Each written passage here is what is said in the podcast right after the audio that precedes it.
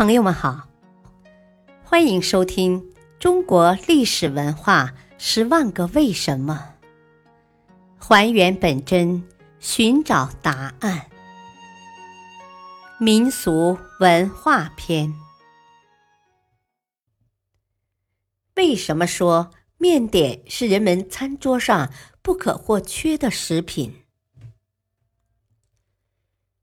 中国面点是中国烹饪的重要组成部分，自古以来就是人们餐桌上不可或缺的必备食品。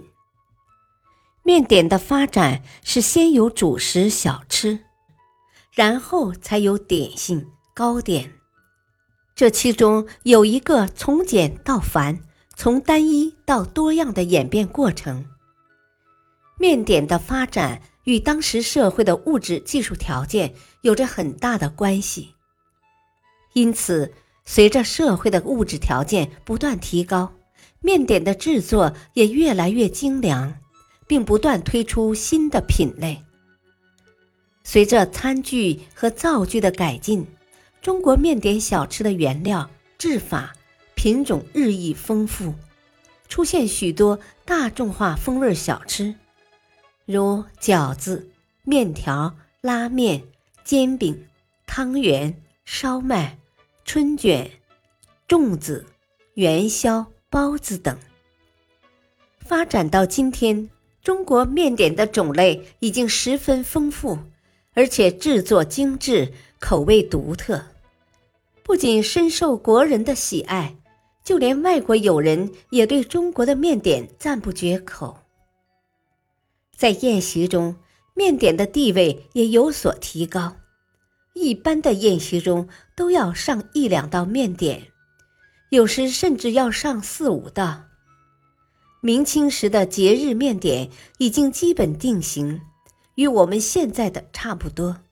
如春节吃年糕，十五吃元宵，立春吃春卷，端午吃粽子，中秋吃月饼等。此外，面点流派也已经基本形成，主要有京式、苏式和广式三大流派。小吃按地域不同分出很多支，如北京、天津、山东、广西等。点心则出现了百花齐放的情况，比较著名的有北京宫廷御点。山西民间礼模、苏州市四分点、扬州富春茶点、广州早茶细点、杭州灵隐斋点等。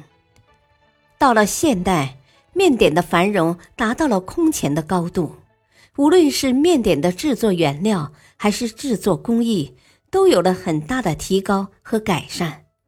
随着中外饮食文化的交流不断加深。国外的面点不断涌入中国，中国的面点也纷纷走出国门，这也在一定程度上促进了中国面点的发展。由此看来，面点的发展从来都没有停止过，在不同的历史时期，总是有适合当时人们口味的新品种问世。感谢收听。下期播讲，为什么说中国的汤文化历史悠久？敬请收听，再会。